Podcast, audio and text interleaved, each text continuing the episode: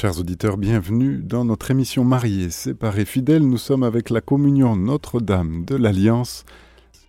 Père Ange, Henri, merci d'être avec nous sur les ondes de Radio Maria. Bonsoir à toutes, bonsoir à tous, chers auditeurs de Radio Maria. Je me réjouis d'être ce soir en compagnie du Père Ange de Notre-Dame de Vincennes, que certains auditeurs ont déjà entendu sur Radio Maria. Je m'appelle Henri Communal, je suis à la communion Notre-Dame de l'Alliance et je suis avec quatre autres membres de la communion Notre-Dame de l'Alliance, Colette, Nathalie, François et Luc, nos invités ce soir, pour réfléchir et échanger autour de deux questions qui touchent à l'existence et à la vie intime des personnes séparées ou divorcées. Premièrement, quelle est l'ampleur des souffrances causées par les divorces, tant aux divorcés qu'à leurs proches? Et deuxièmement, comment survivre dans ces divorces? Quel est le, le moyen de gérer ces souffrances? Quel est le prix qu'il faudra bien payer? Puisque le retour en arrière est généralement impossible. D'ailleurs, peut-on revenir en arrière après une amputation? Pour finir, nous nous tournerons euh, vers le Père Ange et vers l'Église, comme des enfants souffrants se tournent vers leur mère. Que pouvons-nous dire à l'Église? Comment se poser, faire silence dans notre cœur, pour écouter en conscience et laisser résonner la voix de Dieu en nous, pour nous aider à nous orienter? Bonjour donc à nos invités. Luc, vous habitez Brive, vous êtes divorcé depuis 2005 après six ans de vie commune en famille, et vous avez deux enfants. Vous avez connu l'humiliation d'être trahi, puis quitté pour un de vos amis lui-même marié. Donc votre divorce, c'est en fait deux divorces. Puisque pour seule explication, un jour vous rentrez au domicile familial, une lettre vous attend sur la table de la cuisine, votre femme expliquait sa décision de vous quitter sans que vous vous y attendiez vraiment. Est-ce bien ce qui s'est passé? Bonsoir à tous, bonsoir à tous les auditeurs. Oui, ça s'est passé comme ça, pour répondre à votre question. Les enfants avaient alors 4 ans et 2 ans. À l'époque, j'étais malade sur le plan psychique. Je souffrais de troubles obsessionnels et je faisais une dépression. J'étais suivi médicalement. Mes troubles étaient à l'origine d'incompréhension et de tension au sein de notre couple. C'est dans ce contexte que Christelle a pris la décision de me quitter de la manière que vous avez énoncée. En plus de la maladie, je subissais cette séparation que je n'avais pas vue arriver incapable de réagir sans aucune force, j'acceptais un divorce par consentement mutuel un an plus tard, persuadé que sa volonté aurait été actée un jour ou l'autre. Cette séparation a été pour moi un grand choc, un cataclysme dans ma vie. J'ai beaucoup souffert et beaucoup perdu aussi, beaucoup. J'ai perdu mon soutien affectif, celle qui faisait l'essentiel de mon cadre de vie, mes enfants, ma confiance en moi, des amis. Je ressentais une humiliation et beaucoup de culpabilité. J'étais replié sur moi-même, surtout dans mon activité professionnelle que j'avais d'ailleurs beaucoup de mal à assumer. L'idée que Christelle était avec un autre homme que moi, dans une habitation que je voyais de mon balcon m'était insupportable. J'étais aussi affligé pour mes jeunes enfants. J'avais à l'époque beaucoup de difficultés à m'occuper d'eux lorsque j'en avais la garde. J'avais l'impression de ne pas être un bon père pour eux, en plus du divorce qu'ils subissaient, et cela m'affectait profondément. Je ressentais de la colère envers Christelle. Je vivais après notre séparation de courtes aventures, mais je n'y trouvais pas mon bonheur. Ma santé, ma santé psychique se dégradait, avec des troubles de plus en plus présents. J'avais des pensées suicidaires terribles, notamment au travail, et je ne pouvais même pas m'appuyer sur ma femme. Je perdais ma santé. Cela me conduira à l'arrêt de mon activité professionnelle, puis à ma retraite anticipée pour invalidité. Je perdais aussi mon logement et revenais vivre chez mes parents. Je ne suis pas sûr que Christelle se soit rendue compte de ce que je vivais de l'engrenage dans lequel j'étais. Cette séparation a été pour moi un chemin de passion. Merci Luc. Merci de parler des idées de suicide, merci. Le suicide menace les pères privés de leurs enfants et on n'en parle pas, sauf quand le père se suicide avec ses enfants. J'ai moi-même eu telles idées au début de ma procédure de divorce. Il y avait une falaise à côté de chez nous, j'avais la tentation de nous y précipiter en voiture, moi et les enfants, pour rester avec eux. J'ai vraiment songé plusieurs fois. Dans un divorce non voulu, on se sent éviscéré. Voir ses enfants partir avec un conjoint qui vous fait du mal, c'est comme être vidé de son âme, de sa raison d'être. C'est vous-même qu'on arrache à vous-même. Votre cœur est arraché, souvent piétiné. En plus, dans cette épreuve, vous n'avez même pas le soutien de votre épouse. Il ne reste que vos parents dans le meilleur des cas. Fin octobre cette année, on a appris le suicide d'un gendarme après avoir tué ses trois filles de 5, 7 et 10 ans, parce qu'il ne pouvait pas supporter le départ de sa femme et de ses enfants. Il préférait rester avec ses filles dans la mort plutôt que de vivre sur terre, sans elles. Comme je comprends ce père. Que c'est triste cette histoire. Évidemment qu'il aimait ses enfants. C'est quelque chose qui arrive trop souvent. Allez, on rejoint maintenant Colette qui est en Belgique. Bonjour Colette.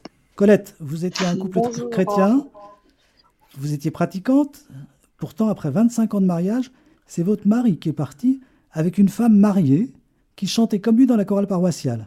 Elle était mariée et il l'a connue dans la chorale de la paroisse. Et elle, de son côté, elle a plaqué son mari et ses trois enfants, même ses enfants. Encore un divorce qui en cache deux. Ça doit être encore plus éprouvant pour vous. Tout se passe dans le cadre de la paroisse. C'est juste incroyable. Bonjour à tous. Le jour après la célébration des noces d'or de mes parents, mon mari Emmanuel m'annonce qu'il me quitte pour une amie de notre groupe, membre commun de la chorale paroissiale et en plus voisine de notre domicile. Nous avons 25 ans de mariage, trois enfants aux études. Mon mari ne me reproche rien, dit-il, mais voilà, le démon rondait et c'est lui qui l'a emporté. Ma vie est brisée, j'ai la sensation d'être coupée en deux, que l'on m'attire au fond de la mer. Je dois lutter de toutes mes forces pour tenir la tête hors de l'eau. J'aurais voulu éprouver de la haine pour mon mari, mais jamais je n'ai pu. J'ai reçu au contraire une grâce de fidélité et de patience. Je me suis sentie trahie en amour et en amitié. Une humiliation terrible me collait à la peau. Pour notre couple, il était important de transmettre à nos enfants des valeurs de respect, de fidélité, de sens du devoir. Et là, tout s'écroulait. J'ai perdu confiance en moi. La seule chose que je visais, c'était entourer les enfants au mieux pour qu'ils puissent réussir leurs études et s'épanouir. Et là, j'ai été comblée parce que tous les trois ont réussi et sont épanouis dans ce qu'ils font. Pour tenir le coup, je suis sous antidépresseur que je continue de prendre actuellement. Mon mari m'a laissé entendre qu'il n'aurait pas divorcé si son père avait été là, mais il était décédé. Je n'ai pas pris d'avocat, ne me suis pas présentée au tribunal pour le divorce. C'était au-dessus de mes forces.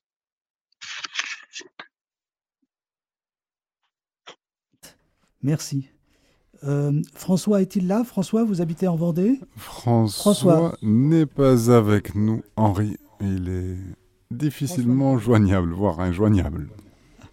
Bon, je vais me tourner vers le père pour avoir un petit peu son avis sur euh, ces souffrances partagées par les conjoints.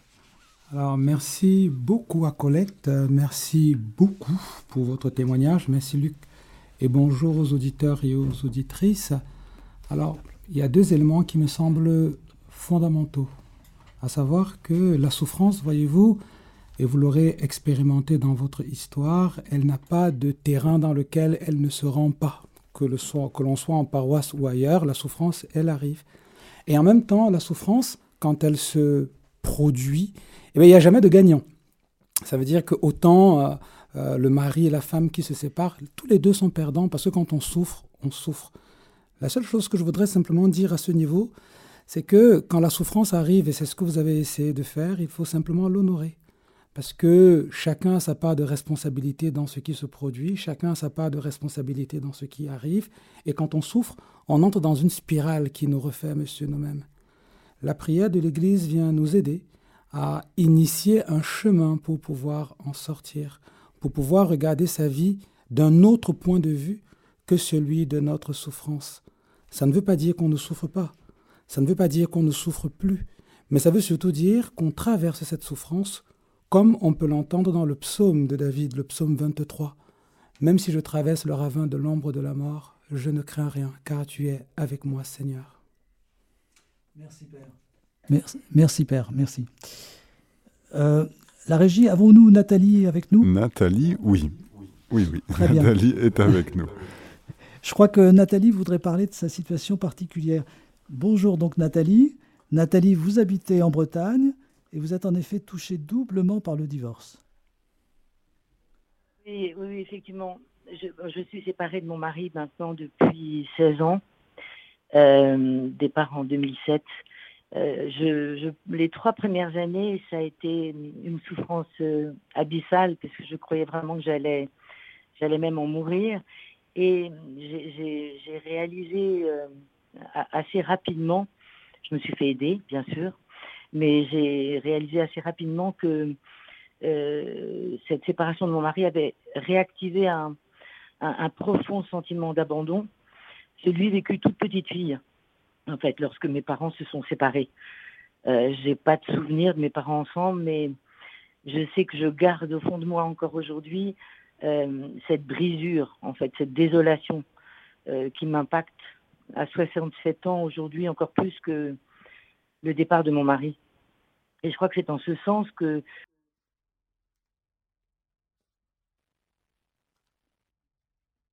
Nous allons retrouver dans un instant Nathalie. Nathalie, vous êtes avec nous, n'est-ce pas? Il y a une légère coupure. Oui. Alors, je ne sais pas du tout où j'en étais, mais ah, voilà. Vous, en étiez avec la, la, séparation qui vous a rappelé le traumatisme de l'abandon.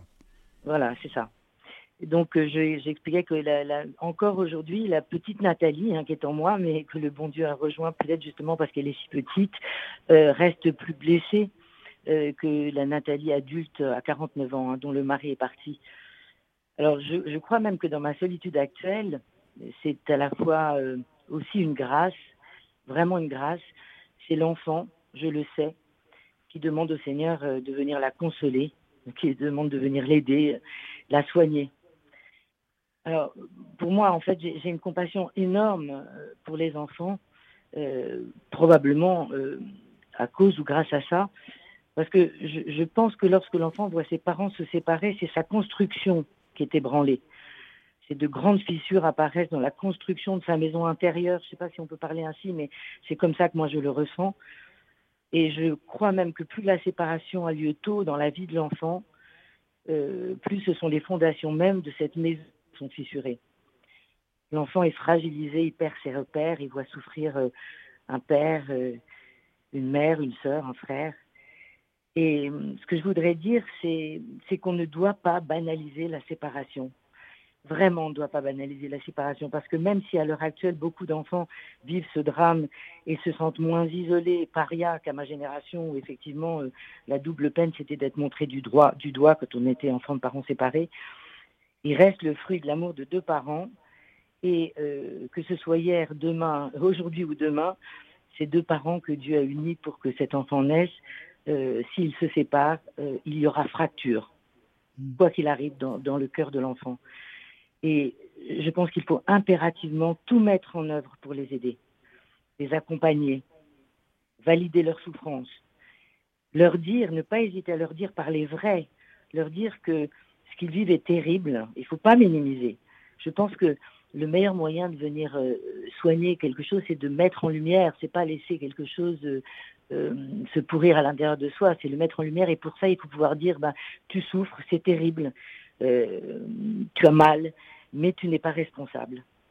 Tu es confronté à cette réalité si douloureuse et on va t'aider. Il faut vraiment permettre euh, aux enfants de parler ou de dire quand ils sont petits, peut-être par des dessins, euh, leur donner la possibilité euh, de parler à des psychologues qu'il faut bien évidemment choisir. Il y a beaucoup de, psychologues euh, chrétiens à l'heure actuelle. Aussi aux prêtres, il faut qu'ils puissent parler de leur chagrin. Mais vous avez, vous avez bien raison de parler de, des enfants. Et vous, en fait, Nathalie, vous souffrez plus en tant que, que fille de divorcée que, que de votre propre divorce, c'est bien ça?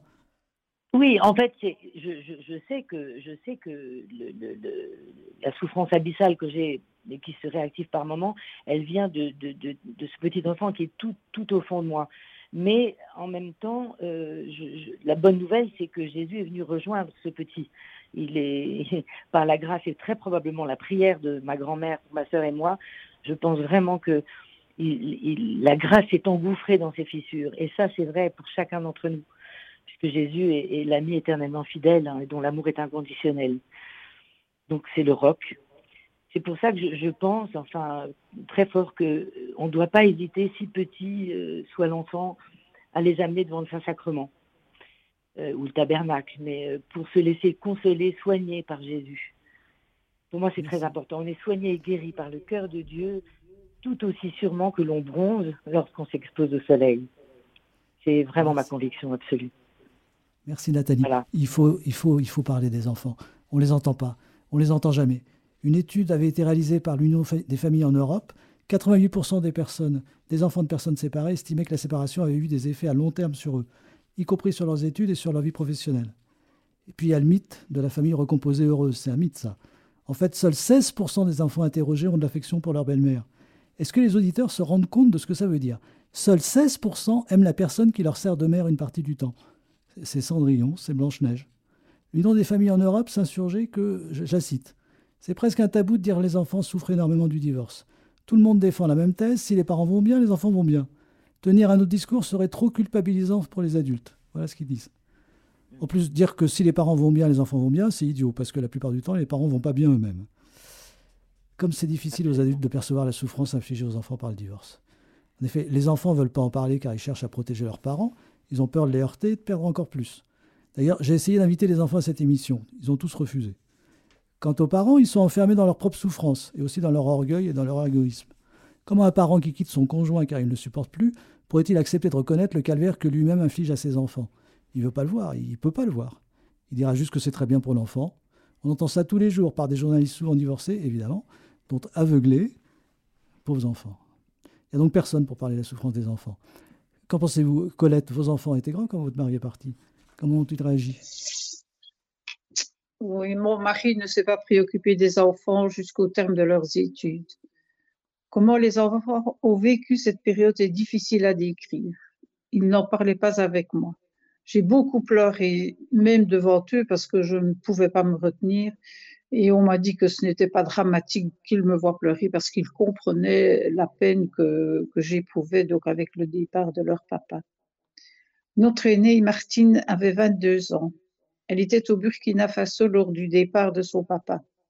Quand elle est rentrée, il ne s'est pas manifesté. J'ai essayé quelquefois d'aborder la question avec elle, mais elle restait sur ses réserves. Elle a épousé un Romain et vit à Rome. Jamais son papa n'est allé lui rendre visite. Il ne connaît pas son cadre de vie. Notre fils Jean-François avait 20 ans. Il a pleuré longuement dans les bras de son papa avant son départ. Il a fait cette réflexion. C'est moi l'homme de la maison maintenant. La plus jeune, Geneviève, avait 16 ans. Elle est allée passer une journée avec son papa quelques mois après son départ.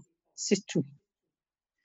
Il a renoué le contact dix ans après, lors du mariage des deux grands. Nous avons donc l'occasion de nous rencontrer lors des événements familiaux, baptême, anniversaire, première communion. C'est toujours très difficile pour moi parce qu'évidemment, mon mari vient accompagner. Actuellement, le contact est normal, si on peut dire, entre le papa et les enfants sauf pour l'aîné qui ne peut pas entrer dans la maison de son papa. Interdiction de l'autre. Lorsqu'ils se voient deux fois par an quand elle rentre au pays, ils prennent le petit déjeuner dans un bistrot. Je vous signale qu'elle a été maître de stage de notre fille aînée, donc la compagne de mon mari, et institutrice primaire de notre fils et voisine par-dessus. Donc, euh, je vous dis que la situation était vraiment et sœur d'une autre de mes belles-sœurs. Donc, euh, la boucle est bouclée. Elle est très proche et en même temps. Euh, ah là là. Luc, vous voulez nous donner une anecdote sur vos enfants? Écoutez, je me rappelle ma fille, il y a quelques années, qui pleurait derrière une fenêtre de l'amant de Christelle en me voyant repartir le dimanche soir après avoir ramené les enfants. La seule chose que je pouvais faire, c'était un au revoir de la main en m'éloignant de l'appartement. Même si ma fille me dit qu'elle ne s'en souvient pas. Ce sont des images terribles et indélébiles qui me remuent encore vingt près. Quelle émotion. Merci, merci de nous ouvrir ainsi votre cœur. Vous n'êtes pas seul dans vos souffrances. Une étude américaine de long terme concluait que le divorce continue d'occuper une place émotionnelle centrale dans la vie de nombreux adultes 10 et 15 ans plus tard. Les enfants restent dévastés. Comme un amputé, quoi. L'enfant en souffrira toute sa vie, toute sa vie. C'est un beau cadeau fait par les parents. Hein. À Commune Notre-Dame de l'Alliance, il y a des situations épouvantables d'enfants adultes qui ne parlent plus à leurs parents ou qui les accusent de tous les maux. Des enfants déchirés, des parents souvent proches de la dépression, car ils n'ont que leurs enfants à aimer. Il ne reste que leurs enfants dans la vie, et leurs enfants les rejettent, même à Noël. Ah, pensons une minute à ces pauvres enfants. Chers auditeurs, nous sommes de nouveau dans notre émission Mariés, séparés, fidèles avec la communion Notre-Dame de l'Alliance. Henri, donc, à vous l'antenne. Nous sommes donc toujours sur Radio Maria quand même, et nous parlons de la souffrance engendrée par le divorce. Je suis ravi d'être avec vous cet après-midi en compagnie de nos invités, et je me tourne vers eux pour leur demander comment ils vivent maintenant la séparation plusieurs années après. Chers amis, avez-vous digéré votre épreuve euh, Nathalie, où en êtes-vous maintenant euh, Dans l'épreuve qui, qui m'arrive, euh, je, pense souvent à, ce que Jésus a dit à, Saint-Pierre, enfin à peu près cela, je pense. Quand tu étais jeune, tu mettais ta ceinture seule et tu allais boulet. Quand tu seras vieux, un autre te mettra ta ceinture et t'emmènera. Tu ne voudrais pas aller. Alors, euh, dans notre situation de personnes séparées, souvent jeunes, que nous sommes entraînés là où nous ne voudrions pas aller. Donc, euh, voilà. Mais euh, ce qui est très difficile, c'est ma solitude aujourd'hui. Euh, C'était pas le cours normal des choses de, de, vieillir seul. On a des deuils à faire quand on vieillit, de toutes sortes de choses, hein, de capacités, de, de, voilà, de aussi de cette action qu'on peut avoir auprès de nos enfants. Euh, c'est accepter, de renoncer à pas mal de choses, et je trouve ça très très difficile. Alors heureusement, par, par euh, là, enfin par la grâce de Dieu, cette solitude peut être habitée par euh, le Christ en personne je, trouve de grandes forces et de grandes consolations dans les sacrements, dans la prière, particulièrement le sacrement d'Eucharistie et de réconciliation. Mais comme je le disais tout à l'heure aussi pour les enfants, euh, également dans l'adoration. J'ai la chance d'avoir l'adoration perpétuelle à Brest et c'est une grande force pour moi. Et je sens bien que c'est là que l'essentiel se passe, en fait, ma restauration, on pourrait peut-être appeler, puisqu'on se considère quand même comme des chefs-d'œuvre par le bon Dieu, mais euh, c'est lui qui le dit, on est ses chefs-d'œuvre, on est un peu, c'est la restauration d'un chef-d'œuvre en péril. Voilà. Merci, euh, merci Nathalie. Alors François n'est pas en ligne, je crois qu'on l'a toujours perdu, on l'a toujours pas retrouvé. Il n'est toujours pas là, et non. Voilà, mais j'aurais voulu euh, témoigner un petit peu de ce que François m'a dit, parce que je pense que c'est tellement important à entendre. François explique qu'il offre des fleurs à sa femme, sa femme qu'il a quittée. Sa femme s'occupe de lui alors qu'il est malade. En ce moment, il a été à l'hôpital. Il avait sa femme à côté de lui quand je lui ai parlé. Il a toujours prié pour aimer sa femme, et il l'aime comme il peut. Après son départ, il s'était porté caution pour l'appartement de sa femme. Il a payé les frais du divorce. En tant qu'époux, il estimait qu'il lui devait assistance et protection. Il n'a jamais refusé de l'aider, et elle avait besoin de lui. Lorsqu'elle avait un problème de plomberie, de réservoir d'essence vide, ou n'importe quoi, il prenait sa voiture, il allait la dépanner. Et maintenant, c'est elle qui vient le voir à l'hôpital. Alors elle refuse de la vie commune, mais elle vient le voir à l'hôpital. Et quand je lui ai parlé, elle était à côté de lui, alors que j'avais appelé par hasard. Voilà, elle refuse de moins de signes de tendresse, mais elle est quand même là pour son mari. Maintenant, on va, on va entendre Luc. Luc, comment vous-même avez-vous réagi La souffrance du divorce a-t-elle disparu maintenant? J'ai toujours gardé la foi, malgré tout ce qui s'est passé dans ma vie depuis la séparation. J'ai pu compter sur l'aide de ma famille proche, à qui je dois beaucoup, durant toutes ces années difficiles pour moi. Mes parents étaient toujours là pour me soutenir, se sont beaucoup occupés de mes enfants lorsque j'en avais la garde, et m'ont aussi accueilli à Brive. À travers eux, je dois dire que j'ai fait l'expérience du Christ qui me portait, même si je m'en suis rendu compte plus tard. L'écoute bienveillante des prêtres m'a aussi beaucoup apporté. J'entamai ensuite un chemin de réaction après mon retour encore mes parents, une lente convalescence s'opérait avec une plus sereine et les progrès de la médecine. J'ai fait l'expérience qui me guérissait. Je ressentais avec ce mieux-être un apaisement intérieur. Concernant le départ de ma femme, cet apaisement me conduira jusqu'à communion Notre-Dame de l'Alliance. Ma relation avec Christelle s'est progressivement détendue et apaisée. Mais les plaies du divorce sont toujours là. Dans séparation, nous avons tous ces perdants. Christelle a refait sa vie comme on plusieurs fois, sans, je pense, trouver le bonheur auquel elle aspire. J'ai beaucoup perdu, comme je l'ai dit précédemment. Nos deux enfants n'ont pas eu l'éducation religieuse que j'aurais aimé qu'ils aient et manquent sans doute de repères vrais. Souffrent les deux de problèmes de stabilité relationnelle. Merci, merci Luc. Euh, Colette euh, m'avait raconté qu'elle avait été soutenue par ses parents. Sa maman lui avait réappris à marcher après son divorce.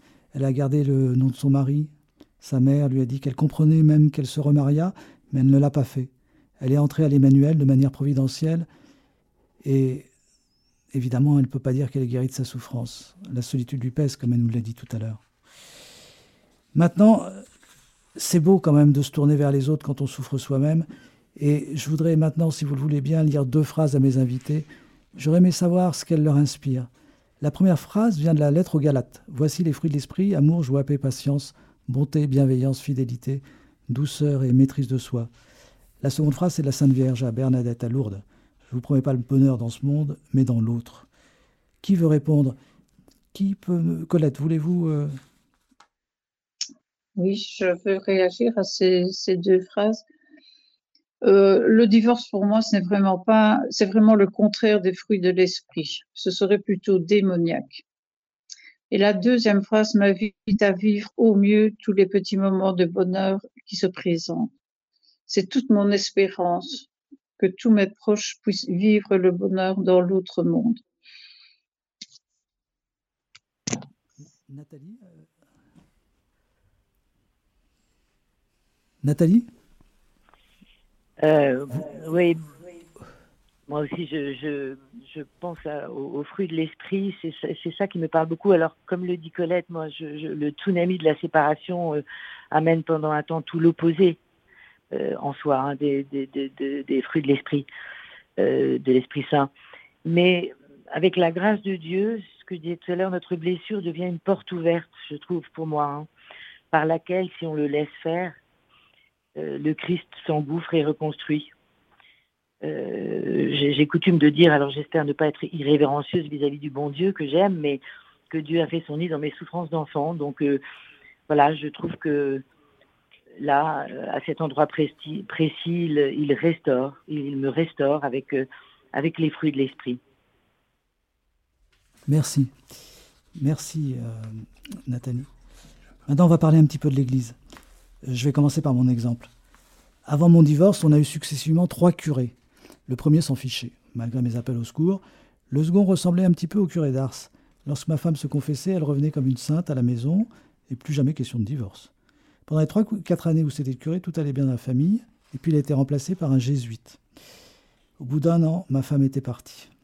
En plus, le curé jésuite trouvait ça normal. Je ne sais pas ce qu'il lui disait en confession. Aucun égard au bien de la famille, ni à celui des enfants, ni à celui du mari. Un sentiment de trahison et d'inconscience de la part de l'Église ça montre que le clergé peut avoir sa responsabilité dans les divorces. On connaît la sollicitude actuelle pour les enfants violés par des responsables religieux. Mais que fait l'Église et que dit l'Église pour défendre les enfants victimes du divorce? Pour empêcher les suicides des pères, voire les suicides des enfants, les dépressions. Les enfants de divorcés n'ont-ils pas besoin d'entendre dans les sermons une condamnation claire du divorce qui corresponde à leurs désirs profonds et à leurs souffrances? Pourquoi l'Église ne commande-t-elle pas un rapport sur le divorce et sur les enfants divorcés? Comme elle l'a fait avec le rapport de la SIAZ. Les enfants divorcés sont mille fois plus nombreux et souvent plus marqués pour le reste de leur existence parce que la blessure vient de leurs parents, de leur intérieur, comme a dit Nathalie. Ah, si un prêtre pouvait avoir dit en chair à mes enfants Au nom de l'Église, je vous demande pardon du mal que vos parents chrétiens vous ont fait et vous font, et de notre faiblesse qui nous a fait renoncer à les en empêcher. Il y un sociologue, François de Singly, qui a trouvé que trois quarts des séparations sont initiées par les femmes, principalement parce qu'elles considèrent ne pas trouver leur épanouissement. Ces femmes aussi ont besoin d'une attention particulière de la part du clergé. Est-il légitime de divorcer parce qu'on se sent ignoré par son conjoint, que l'on veut passer à une autre étape de son développement ou que l'on juge la relation insatisfaisante? C'est ça le mariage? Mais c'est n'importe quoi. C'est n'importe quoi. Qui a marié ces femmes? Plus généralement, n'y a-t-il pas conflit entre les valeurs chrétiennes de charité et les valeurs de moi, du moi individualiste? Les prêtres doivent appeler un chat un chat. C'est de l'orgueil, c'est de l'égoïsme. Que font les prêtres pour, divorcer les gens de divorcer, pour dissuader les gens de divorcer? Ça, c'est une bonne question. Est-ce qu'ils ont le courage de confronter les gens à leurs péchés D'en parler dans leurs homélies? Peut-être qu'ils manquent de formation. Savent-ils qu'il y a trois fois plus de suicides chez les divorcés que chez les mariés? Et d'une manière générale, trois fois plus de suicides chez les hommes que chez les femmes. Les prêtres savent-ils que 60% des mariages civils conduisent à une séparation? Un autre calvaire familial, un deuxième calvaire. Par ailleurs, le divorce, c'est quand même que des péchés. Hein Quel divorce se fait sans colère, sans trahison, sans méchanceté, sans violence, sans insulte, sans avarice, sans égoïsme, sans orgueil, sans manipulation, sans impatience, sans recherche de son propre intérêt, sans jalousie, sans vengeance, sans mensonge, sans vol, sans médisance. C'est que du péché. Alors, devant ce péché omniprésent dans le divorce, que fait l'Église? Que font nos prêtres? Devant ces péchés graves, devant les malheurs et souffrances qui les accompagnent, que font-ils pour prévenir les divorces? Moi, je dis aux prêtres, condamnez les péchés, en chair évidemment. Engueulez les gens, vous n'aurez plus de divorce. Pérange. Alors, si c'était aussi simple, d'abord, ça se saurait. Un élément qui est important peut-être à garder en mémoire, c'est que derrière toute séparation se cache une blessure. Et vous l'avez dit vous-même, euh, le divorce, on va l'appeler comme ça, est le fruit d'un processus qui a commencé avant, comme pour tous les péchés par ailleurs. Ce que l'Église essaye de faire, c'est d'aider les gens à résister à la fascination du mal. Vous savez, le mal, il nous fascine. Il nous fascine parce qu'il nous attire, c'est la tentation. Parce qu'il nous obsède, c'est la culpabilité lorsque la faute est arrivée. Et quand nous avons le regard sur ce mal, celui qui en est l'auteur, le diable, diabolos, diviseur, vient diviser en nous ce qui est bon et vient pervertir notre rapport à ce qui est bon. Et on aura beau engueuler les gens en chair, cela n'échangera rien.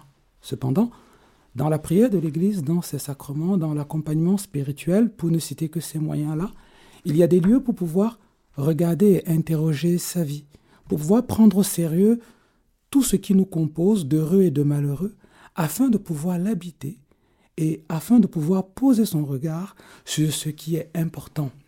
Alors évidemment, euh, la communauté chrétienne, qu'on va appeler l'Église, a sa responsabilité quand, une, quand des membres de cette même communauté se déchirent. Et évidemment, on est tous euh, meurtris par cela. Mais en même temps, cette communauté a aussi les moyens, par sa prière, par la force des sacrements, par la grâce de Dieu, de permettre aux uns et aux autres de faire la route. Comme prêtre, à titre personnel, quand je célèbre l'Eucharistie, j'ai toujours le souci de la réconciliation dans les cœurs, de ce que les gens vivent, de ce qu'ils traversent, qu'ils déposent souvent en confession. Et je terminerai simplement en disant que, vous savez, les hommes et les femmes que nous accompagnons comme nous pouvons sont libres. On leur donne ce qu'on leur donne comme conseil, mais c'est chacun qui décide toujours tout seul devant son Dieu de ce qu'il fera et de la décision qu'il prendra. Mais la communauté chrétienne marche avec les uns avec les autres et un avenir est toujours possible. Merci Père, merci. Chers invités, à vous maintenant, qu'avez-vous à dire à l'Église? Comment éviter ces désastres, à votre avis, en éclairant les époux en amont et en les aidant à cultiver la grâce du mariage? Qu'aurait dû faire l'Église? Comment vous a-t-elle aidé, vous? Comment voyez-vous les choses? Euh, Luc? Partie. C'est bien dommage. Je pense que nos pasteurs auraient pu nous aider séparément, notamment à travers le sacrement de réconciliation, mais aussi ensemble, même s'ils sont très pris. Après toutes ces années, je fais l'expérience du Christ qui apaise mon cœur et me donne du bonheur sur un chemin de pardon et de fidélité envers ma femme. Je rends grâce à Dieu pour les sacrements, notamment le sacrement de réconciliation, par lequel j'ai la conviction d'avoir pu pardonner à ma femme, puis de m'être pardonné ma part de responsabilité dans ce divorce. Je rends grâce à la communion Notre-Dame de l'Alliance, qui est un véritable chemin de soutien et de fraternité. Je voudrais dire que le Seigneur ne nous abandonne jamais, même dans les moments les plus difficiles de notre vie. Il se penche sur nos humiliations comme la maladie, la séparation, et nous donne sa grâce pour un chemin de résurrection. Comme le dit Sainte Thérèse de l'Enfant Jésus et de la Sainte Face, confiance, c'est la main de Jésus qui conduit tout. Merci Luc, merci. Colette, voulez-vous nous donner votre avis? Oui, lors euh, de la séparation, le curé de notre paroisse a rencontré mon mari et son ami, mais il n'a pas su leur parler avec autorité. Cela n'a servi à rien. Maintenant, il a rejeté la foi. Mais il m'a quand même fait part euh, lors de, discussions que nous avons, parce qu'il habite le même village que moi, euh, qu'il serait bien resté vivre avec moi. Il m'a dit ça par deux fois. Il m'a aussi dit qu'il aurait dû réfléchir. Je lui ai demandé à quoi? Ben, à notre situation. Mais je dis, quand tu, étais, quand tu étais sur le point de partir, on ne pouvait pas te parler. Tu étais comme Donc, je pense qu'à un moment donné, pour moi, c'est vraiment l'affrontement du bien et du mal. Le mal est là. Et finalement, j'ai l'impression que c'est quand même souvent le mal qui gagne. Alors, pour l'Église encore, la formation aux sacrements de mariage est-elle suffisante? Sans doute que non des personnes profondément impliquées dans un mouvement d'Église et même des diacres en arrivent au divorce. J'en connais plusieurs au sein de mon unité pastorale et également de la communauté de l'Emmanuel. Pour un mariage, il faut deux oui, mais pour un divorce, il suffit d'un seul oui. Eh oui. Merci Colette. Nathalie? Oui, écoutez, euh, moi, moi je, dans un premier temps, j'ai vraiment envie de vous dire d'abord que je remercie l'Église avant toute chose, hein, parce que je ne sais pas si je serais encore là s'il n'y avait pas l'Église. Hein. Par les sacrements qu'elle donne, j'ai eu la chance d'être accompagnée et aidée assez rapidement par des prêtres qui m'ont beaucoup aidée. Alors, c'est vrai que je, rejoins ce que disait Luc, le sacrement de réconciliation est pour moi euh, fréquent et il, est un peu comme une transfusion sanguine pour les personnes anémiées. C'est vraiment Jésus qui se donne et, qui me relève. Et ça, c'est, très, très important. Par ailleurs, euh, j'ai, pris la mesure de la fécondité, de la puissance du sacrement de mariage, surtout après ma séparation. En fait, j'ai réalisé d'un seul coup, alors que je vivais euh, cette abomination de la séparation et qui, qui réactivait celle de mes propres parents, que avec le sacrement de mariage, eh bien, mon, mariage n'était pas un échec. Ça, a été quelque chose de très très fort pour moi. Et à ce titre-là, je, pense qu'il faut beaucoup beaucoup en parler de ce sacrement de mariage, euh, notamment aux fiancés lors de, la de leur préparation. Euh, vraiment, Dieu se donne sans réserve hein, dans ce sacrement, et ça, il faut leur dire et leur redire euh, quand ils vont s'engager que ça va pas être simple et qu'ils doivent s'appuyer sur ce sacrement. Ça, c'est quelque chose qui me paraît extrêmement important. Peut-être simplement pour compléter dans ce qui a été dit, une phrase directrice peut-être. Gardons en mémoire que la grâce de Dieu, elle ne se stocke pas, on ne la met pas au frigo. Elle est donnée tous les jours, et tous les jours elle est à recevoir, et elle est à recevoir dans des conditions qui rendent cette réception possible. Et les conditions de cette réception, c'est un combat spirituel qu'il faut consentir à recommencer tous les matins, Dieu donne, l'homme doit accueillir, et cet accueil se fait dans un combat, un combat pour lequel la prière de l'Église est là pour nous soutenir. Merci Père. D'ailleurs, peut-être que les prêtres pourraient plus insister sur la phrase des Corinthiens, l'amour prend patience, l'amour rend service, l'amour ne jalouse pas, il ne se vante pas, ne se gonfle pas d'orgueil, il ne fait rien d'inconvenant, il ne cherche pas son intérêt, il s'emporte pas, il n'entretient pas de rancune. Si on fait ça dans un mariage, ça va évidemment beaucoup mieux. Bon, notre émission arrive maintenant près de son terme. Merci du fond du cœur à nos intervenants qui nous ont ouvert leur cœur et qui ont donné de leur temps pour préparer cette émission. Quant aux auditeurs, j'espère que cette émission vous aura plu et vous aura touché. Je rappelle que la Notre-Dame de l'Alliance est au service de toute personne mariée sacramentellement, mais séparée de son conjoint vivant, et que vous pouvez nous contacter au 06 51 42 90 53. Je répète, 06 51 42 90 53. Père, eh bien, nous pouvons simplement prendre maintenant un petit temps de prière en reprenant voilà, ces mots euh, de la prière euh, qui accompagne la communion Notre-Dame de l'Alliance. On va la dire ensemble. Au Marie, comblé de la grâce de Dieu, porte auprès de lui notre prière. Toi, notre Mère, Notre-Dame de l'Alliance, dans le bonheur d'être ensemble, comme dans l'épreuve de la solitude, de la séparation, du veuvage, Donne-nous de croire que l'amour est plus fort que la mort et que nous formerons un jour une seule famille dans la joie de Dieu. Eh bien, chers amis, chers auditeurs, gardez simplement en mémoire que l'Église, c'est votre maison. Et quoi qu'il arrive, vous serez toujours chez vous, à l'intérieur de celle-ci. Et maintenant, je vais vous bénir. Une parole de bénédiction pour vous rejoindre dans ce que vous êtes, dans ce que vous traversez. Sachez que vous êtes aimé de Dieu, quoi qu'il arrive. Et maintenant, que la bénédiction de notre Seigneur rejoigne chacun et chacune. Que le Seigneur vous bénisse et vous garde, qu'il vous montre son visage, qu'il vous apporte la paix, qu'il bénisse toutes les familles séparées, qu'il bénisse tous les enfants qui vivent dans cette souffrance, et qu'il vous bénisse tous, au nom du Père et du Fils et du Saint-Esprit. Amen. Prochain rendez-vous avec la Communion Notre-Dame de l'Alliance sur Radio Maria, le mercredi 17 janvier à 17h sur le thème Mariage et Sacrement. Si vous cherchez un livre pour alimenter votre réflexion, vous avez Séparé, divorcé et après du père Michel Martin Prével, où On se quitte et pourtant de Marie-Claire Germain et Emmanuel Rondeau. Je signale aux personnes séparées vivant seules qu'un pèlerinage est organisé spécialement pour elles pour la première fois. Ce sera du 6 au 8 avril 2024 à Lourdes, sous l'égide de la communauté Notre-Dame de l'Alliance, de la communauté de l'Emmanuel, des équipes Notre-Dame et des foyers Louis et Zélie Martin. Pour découvrir la communauté Notre-Dame de l'Alliance, vous pouvez participer à nos récollections, par exemple les 20 et 21 janvier à Poissy dans les Yvelines, et aussi la même date à Thiers dans le Val-de-Marne, donc 20 et 21 janvier, ou encore les 3 et 4 février à Montmartre. Il y a des récollections dans toute la France et les lieux et dates sont sur le site de la communauté Notre-Dame de l'Alliance.